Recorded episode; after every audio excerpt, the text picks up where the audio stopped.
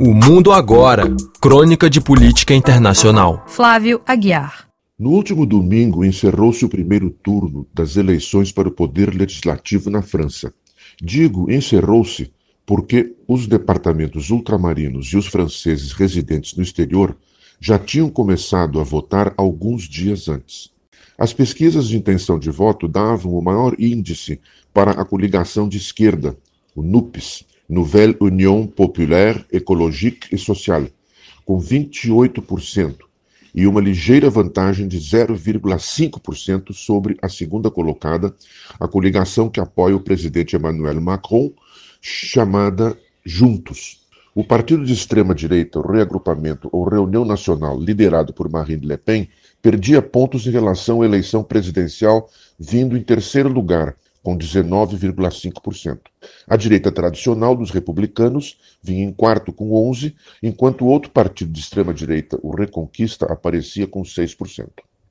A grande novidade desta eleição para o legislativo foi a união de praticamente todos os partidos de esquerda na coligação NUPES, ao contrário do que aconteceu na eleição presidencial, quando concorreram separadamente e o líder do principal deles, Jean-Luc Mélenchon, da França insubmissa, ficou a menos de 2% percentuais de Marine Le Pen, que foi para o segundo turno e perdeu para Macron. Vários partidos integram a frente de esquerda, entre eles a França insubmissa, o Partido Socialista, o Partido Comunista Francês, o Ecologia Europeia Verdes, o Junto, não confundir com a coligação de Macron, e o Geração S. Esta é a sexta vez na história francesa que as esquerdas se unem para disputar eleições. O mesmo ocorreu em 1924, 1936, com a famosa Front Populaire, 1945, 1981, quando François Mitterrand, socialista, foi eleito para presidente, e em 1997. Sempre que se uniram, as esquerdas conseguiram resultados muito positivos e implementaram programas sociais relevantes.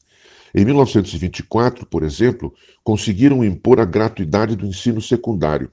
Em 1936, as férias remuneradas, a semana de 40 horas e o estabelecimento de convenções trabalhistas coletivas. Em 1945, se institui a Seguridade Social Universal. Em 1981, houve a nacionalização dos grandes bancos, a aposentadoria aos 60 anos, com a abolição da pena de morte. Em 1997, instituiu-se a semana de 35 horas. O resultado do primeiro turno confirmou as pesquisas de intenção de voto, mas a futura composição do parlamento segue indefinida, dependendo do segundo turno. O NUPES elegeu quatro deputados e teve 26,2% dos votos. O Juntos, de Macron, elegeu um e ficou com 25,4%. A coligação de Mélenchon vai disputar o segundo turno em mais de 500 circunscrições, tendo conquistado o primeiro lugar em 194 delas. O Juntos chegou em primeiro em 203 circunscrições. Marine Le Pen ganhou 55% dos votos na sua circunscrição, mas ainda não se elegeu, pois o comparecimento foi muito baixo e não garantiu o quórum eleitoral. Seu partido, o Reunião Nacional, ficou em primeiro em 110 circunscrições, com 18,67% dos votos. O Republicanos, da direita tradicional, ficou em primeiro em 42 circunscrições e teve 11,31% dos votos. O Reconquista, de Zemmour, teve um resultado muito fraco, 4,2%. Nada está definido.